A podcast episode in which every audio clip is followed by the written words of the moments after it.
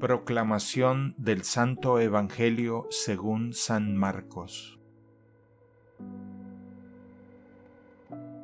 En aquel tiempo llegó Jesús a Cafarnaún y el sábado siguiente fue a la sinagoga y se puso a enseñar. Los oyentes quedaron asombrados de sus palabras, pues enseñaba como quien tiene autoridad y no como los escribas. Había en la sinagoga un hombre poseído por un espíritu inmundo que se puso a gritar. ¿Qué quieres tú con nosotros, Jesús de Nazaret? ¿Has venido a acabar con nosotros? Ya sé quién eres, el santo de Dios. Jesús le ordenó, cállate y sal de él.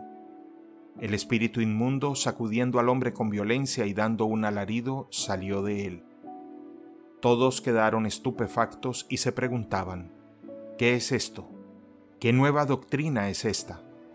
Este hombre tiene autoridad para mandar hasta a los espíritus inmundos y lo obedecen. Y muy pronto se extendió su fama por toda Galilea. Palabra del Señor.